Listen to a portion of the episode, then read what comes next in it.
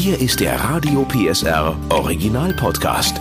Familienfuchs, der Erziehungspodcast mit Henriette Fee Grützner und Familientherapeut und Erziehungscoach Andi Weinert. Heute 10 Tipps für mehr Harmonie mit der Schwiegermutter, Teil 2. Alles ging so gut los und plötzlich fängt die Schwiegermutter an, Schubladen umzuräumen, hat beste Tipps zur Kindererziehung und saugt erstmal Staub bei uns, wenn sie zu Besuch ist. Wir Mütter zwischen sprachlos und wütend wünschen uns mehr Harmonie mit der Schwiegermutter, denn sie ist ja nun mal da.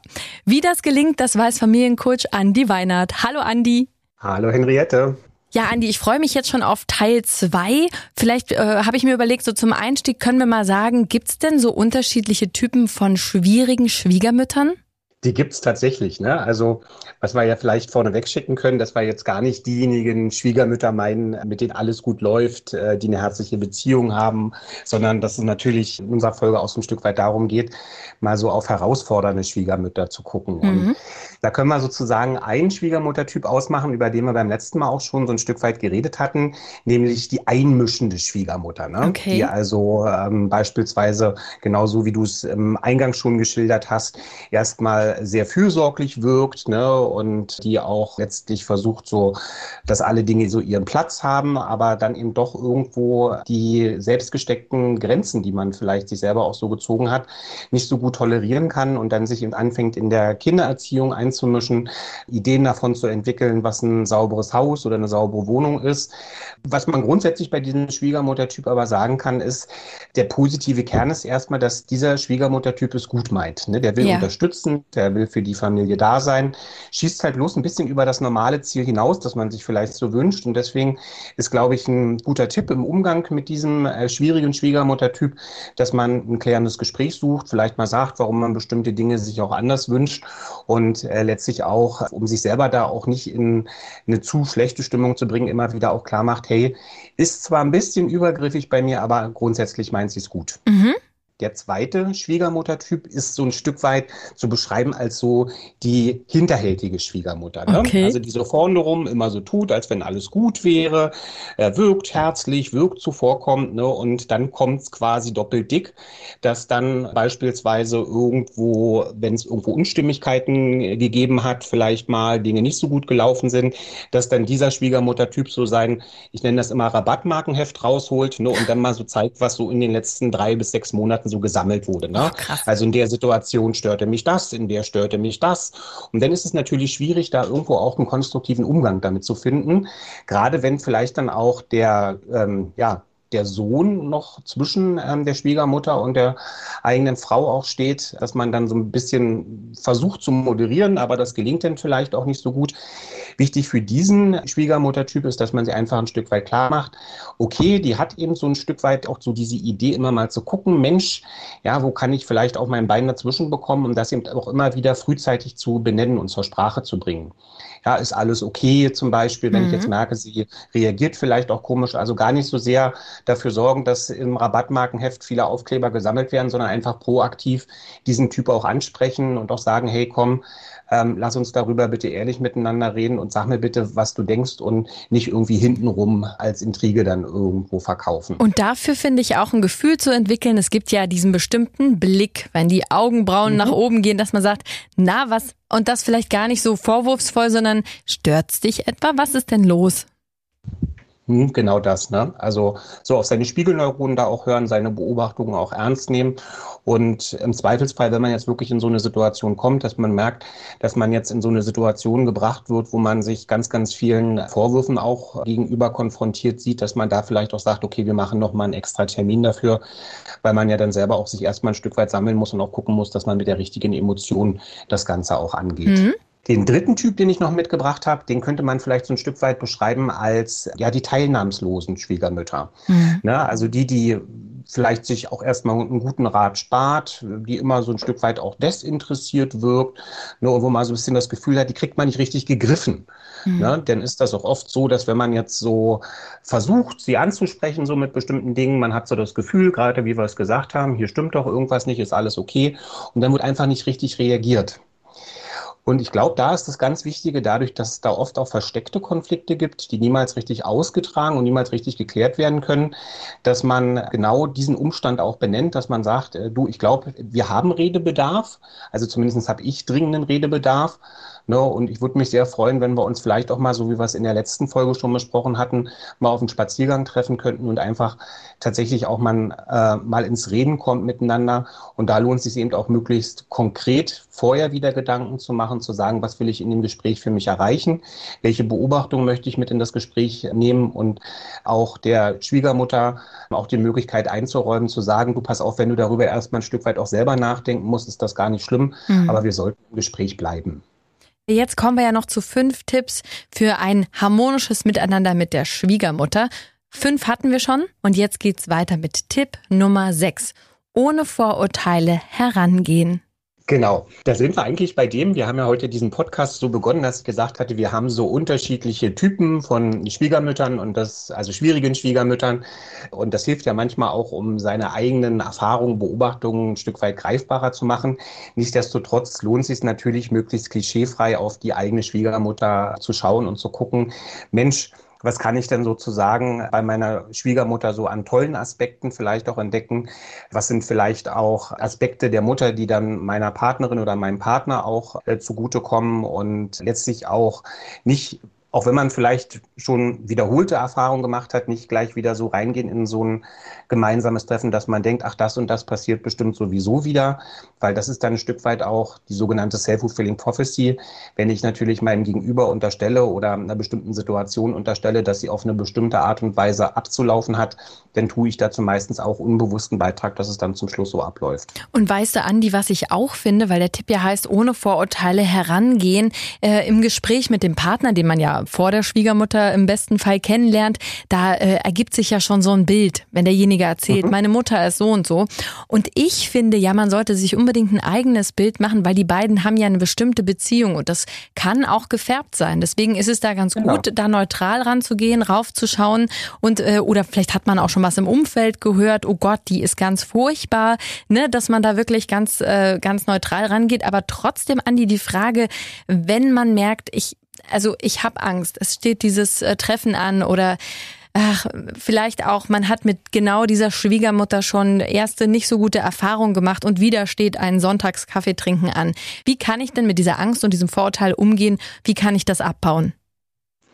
Also ich glaube, da ist ein ganz wichtiger Faktor ein sogenannter Reality-Check, ne? also Realitätscheck auch einfach zu machen, zu gucken, hat denn das, was ich da in meinem Kopf drinne habe, tatsächlich auch in der Wirklichkeit Bestand. Ne? Also Ängste können natürlich rationaler Natur sein und die lohnt sich dann auch, sich denen zu stellen.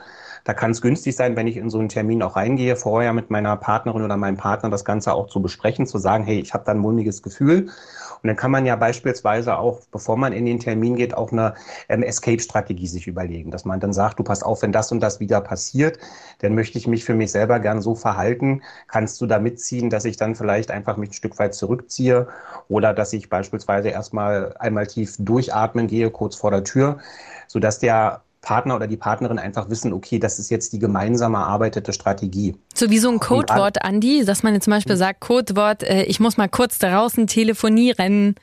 Genau, ne? Oder Cyan Kali oder sonst was. Ähm. Großartiges äh, Codewort im Zusammenhang mit selbstgebackenem Kuchen und der Schwiegermutter. Großartig, Andi.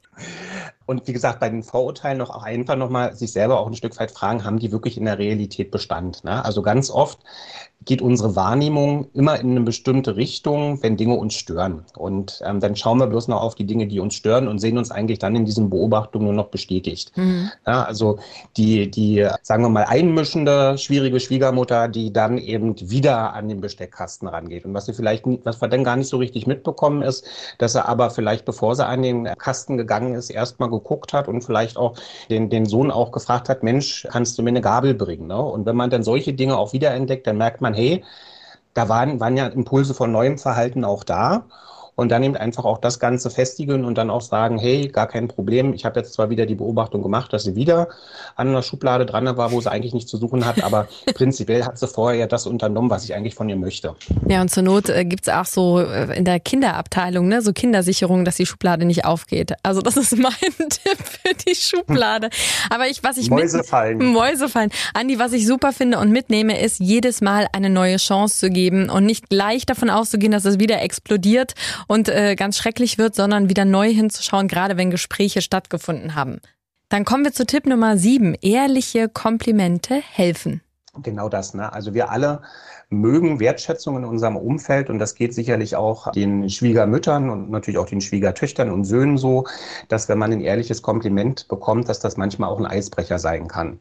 Na, also wenn beispielsweise eine Schwiegermutter jetzt so wie du gerade gesagt hast, einen Kuchen gebacken hat und der schmeckt einem auch wirklich, dass man dann eben auch wirklich sagt, Mensch, toll in der heutigen Zeit, dass, dass da noch so viel Talent auch da ist fürs Backen dass man eventuell diese Wertschätzung eben auch nimmt und äh, auch guckt, Mensch, wo sehe ich denn solche Dinge vielleicht noch wieder auch im Umgang mit den eigenen Kindern, dass man sagt, ey, guck mal, du bist eine ganz tolle Oma, mhm. du hast mit ihr den Ausflug gemacht oder mit ihm und hast das gebastelt, weil das tut gut. Und gerade diese schwierigen Schwiegermuttertypen haben, wenn man sich die Persönlichkeiten anschaut, haben die ganz häufig auch die Eigenschaft, dass die schnell verunsichert sind selbst. Okay. Und wenn man da den Weg geht und einfach sagt, hey, komm, klasse, das ist toll, das finde ich super, dass du das gemacht hast, das hilft ihnen auch Sicherheit zu finden und das nimmt manchmal auch dann so ein bisschen auf der anderen Seite, auf der schwiegermütterlichen Seite, die Angst davor, irgendwas falsch zu machen oder irgendwelche Dinge kontrollieren zu müssen, damit man eben nicht sich dem Gefühl ausgesetzt sieht, dass man irgendwas falsch machen könnte. Wenn die Situation jetzt aber schon sehr angespannt ist, dann fällt es ja nicht leicht, was zu entdecken, was man loben kann. Ne? Dann ist man erstmal, ach, da ist sie wieder. Äh, wie entdecke ich denn was? Wie bleibe ich offen? Hast du da einen Tipp? Na, ich glaube, das eine, was gut helfen kann, ist, sich einfach Unterstützung einzuholen. Ne? Also wenn vielleicht ähm, sich die eigen, der eigene Partner oder die eigene Partnerin vielleicht da in einem ähnlichen Beobachtungshorizont bewegt, ist das natürlich vielleicht nicht unbedingt der richtige Unterstützer. Aber vielleicht habe ich ja jemanden im Umfeld, vielleicht ähm, Onkel, Tante oder eben vielleicht sogar auch die eigenen Kinder. Ne? Was findest du an Oma toll? Mhm. Dass man da ein Stück weit nach neuen Impulsen auch sucht und dass man eben auch in kleinen Maßstäben denkt. Ne? Also ganz oft ist das dann so, dass man, wenn man irgendwas versucht zu finden, dass man dann gleich in so großen Maßstäben und auch in seinen eigenen Wünschen ist. Ne? Also ich wünschte mir, sie wäre nicht immer gleich so übergriffig und jetzt suche ich irgendwie nach einer positiven Eigenschaft, die dem entgegensteht. Und ganz oft sind es aber ganz andere Felder, in denen dann Fähigkeiten und Talente gezeigt werden. Mhm. Dass sie beispielsweise die Fähigkeit hat, dann bei den Enkelkindern gleich irgendwie einen Kanal aufzubauen, hey, wie läuft es in der Schule, zeig mir mal, wo wir selber als Eltern vielleicht so die Idee oft vermittelt bekommen von unseren Kindern, wie war es in der Schule? Na gut. Mhm. Ja, und das können das können so Beobachtungen sein, aus denen ich dann sage, hey, du kriegst dann schnellen Zugang, du hast Themen mit den ähm, Kindern auch, die wir vielleicht nicht unbedingt haben. Und damit kann man ja auch ein ehrliches Kompliment aussprechen, dass man sagt, unsere Beziehung ist vielleicht nicht an allen Punkten so, wie ich es mir wünsche, aber die Beziehung zu den Enkelkindern ist super. Ja, und das kann ja auch ein Ausgangspunkt für gemeinsame, bessere Zeit sein. Absolut. Tipp Nummer 8. Gratulation zu wichtigen Feiertagen.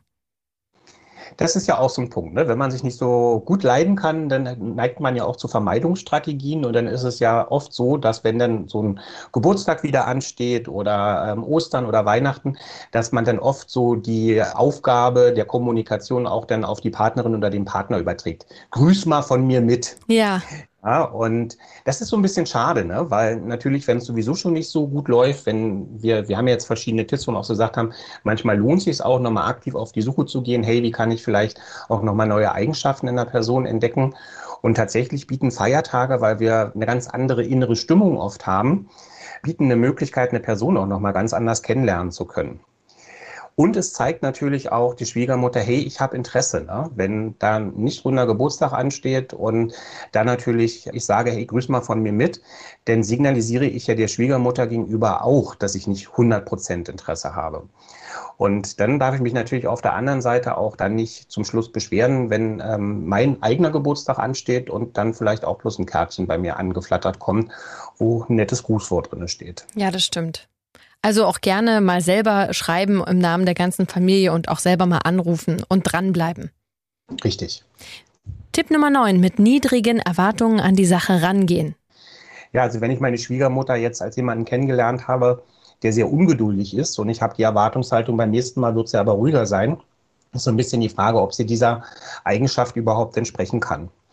Grundsätzlich ist es natürlich dann auch für mich günstig, mich zu fragen, okay, wie kann ich eine Erwartungshaltung formulieren, die mich nicht wieder in eine Situation bringt, dass ich mich zum Schluss unangenehm auch fühle.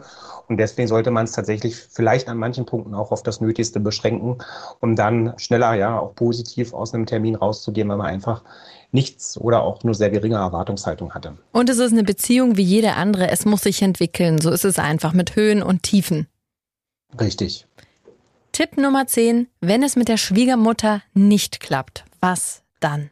Also dann hatten wir ja neun wunderbare Tipps, ne? und nichtsdestotrotz kann es natürlich passieren, dass man einfach merkt, man kommt einfach nicht auf einen grünen Zweig miteinander. Mhm.